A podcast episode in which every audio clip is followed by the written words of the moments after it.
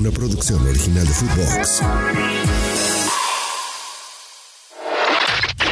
Footbox Today Sur, el podcast con las noticias de fútbol que tenés que saber. River octavos de final. El millonario le ganó a 10 Stronges 2 a 0 en el estadio Monumental y avanzó a los octavos de final de la Copa Libertadores. Los goles.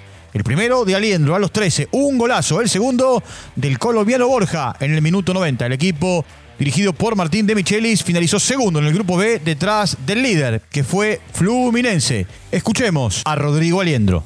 Que bueno, costó, creo que el primer tiempo eh, estuvimos un poco impreciso, pero, pero bueno, eh, lo importante era ganar, eh, clasificar y bueno, la verdad que contento por eso. Nada, nada, la verdad que muy, muy contento, muy feliz eh, por ayudar al equipo y no es, no es mi, mi principal eh, rol, digamos, pero, pero bueno, la verdad que contento por eso. Hazaña Cuerva. San Lorenzo se clasificó para jugar los playoffs de los octavos de final de la Copa Sudamericana. Colió 4 a 1 a Estudiantes de Mérida. Un doblete del paraguayo Alan Vareiro, Malcolm Braida y el perrito Nahuel Barrio. Mientras que Luis Arena anotó para los venezolanos. Por este mismo grupo, Fortaleza derrotó a Palestino 2 a 1 y terminó como líder. Escuchemos a Federico Gattoni, que jugó su último partido con la camiseta de San Lorenzo antes de sumarse al Sevilla de España. Eh, es una alegría, es una alegría total haber clasificado por, y más con el sello de este equipo, que, que es la lucha hasta el final, eh, confiamos en todo momento en nosotros. Eh, ¿Qué decir? Soy un total agradecido. El matador segundo.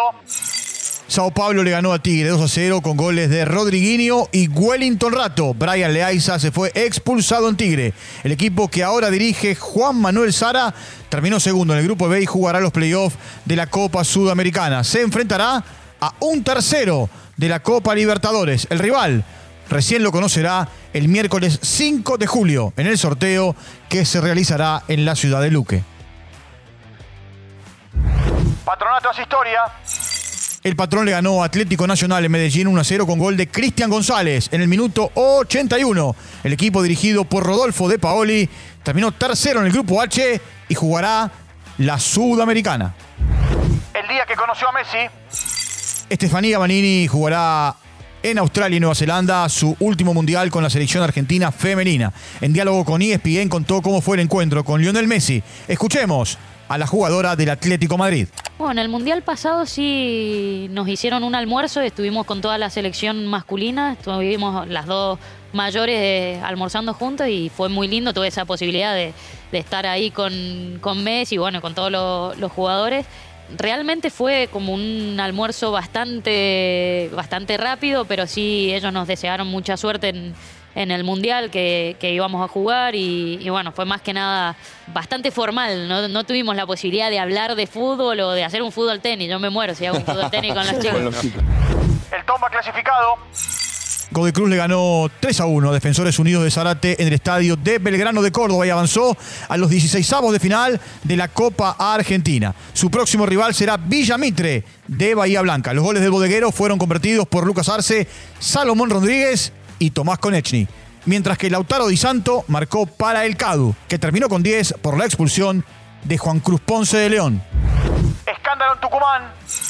Miguel Abondandolo, ex vicepresidente y actual vocal, presentó su renuncia en Atlético Tucumán después de haber sido visto en la bombonera con una bandera de boca durante la despedida de Juan Román Riquelme, mientras el equipo de Lucas Pocineri visitaba a la misma hora a Sarmiento en Junín. No más. Mauricio Cuero rescindió su contrato con Independiente cuando todavía le quedaba un año y medio de vínculo. El sábado ante Unión jugó sus últimos minutos en el equipo que dirige el ruso Ricardo Zielinski. En la jornada del martes no se presentó a entrenar. El colombiano llegó libre de Banfield. Solo jugó 11 partidos, no marcó goles y tampoco dio ninguna asistencia. Se refuerza el campeón.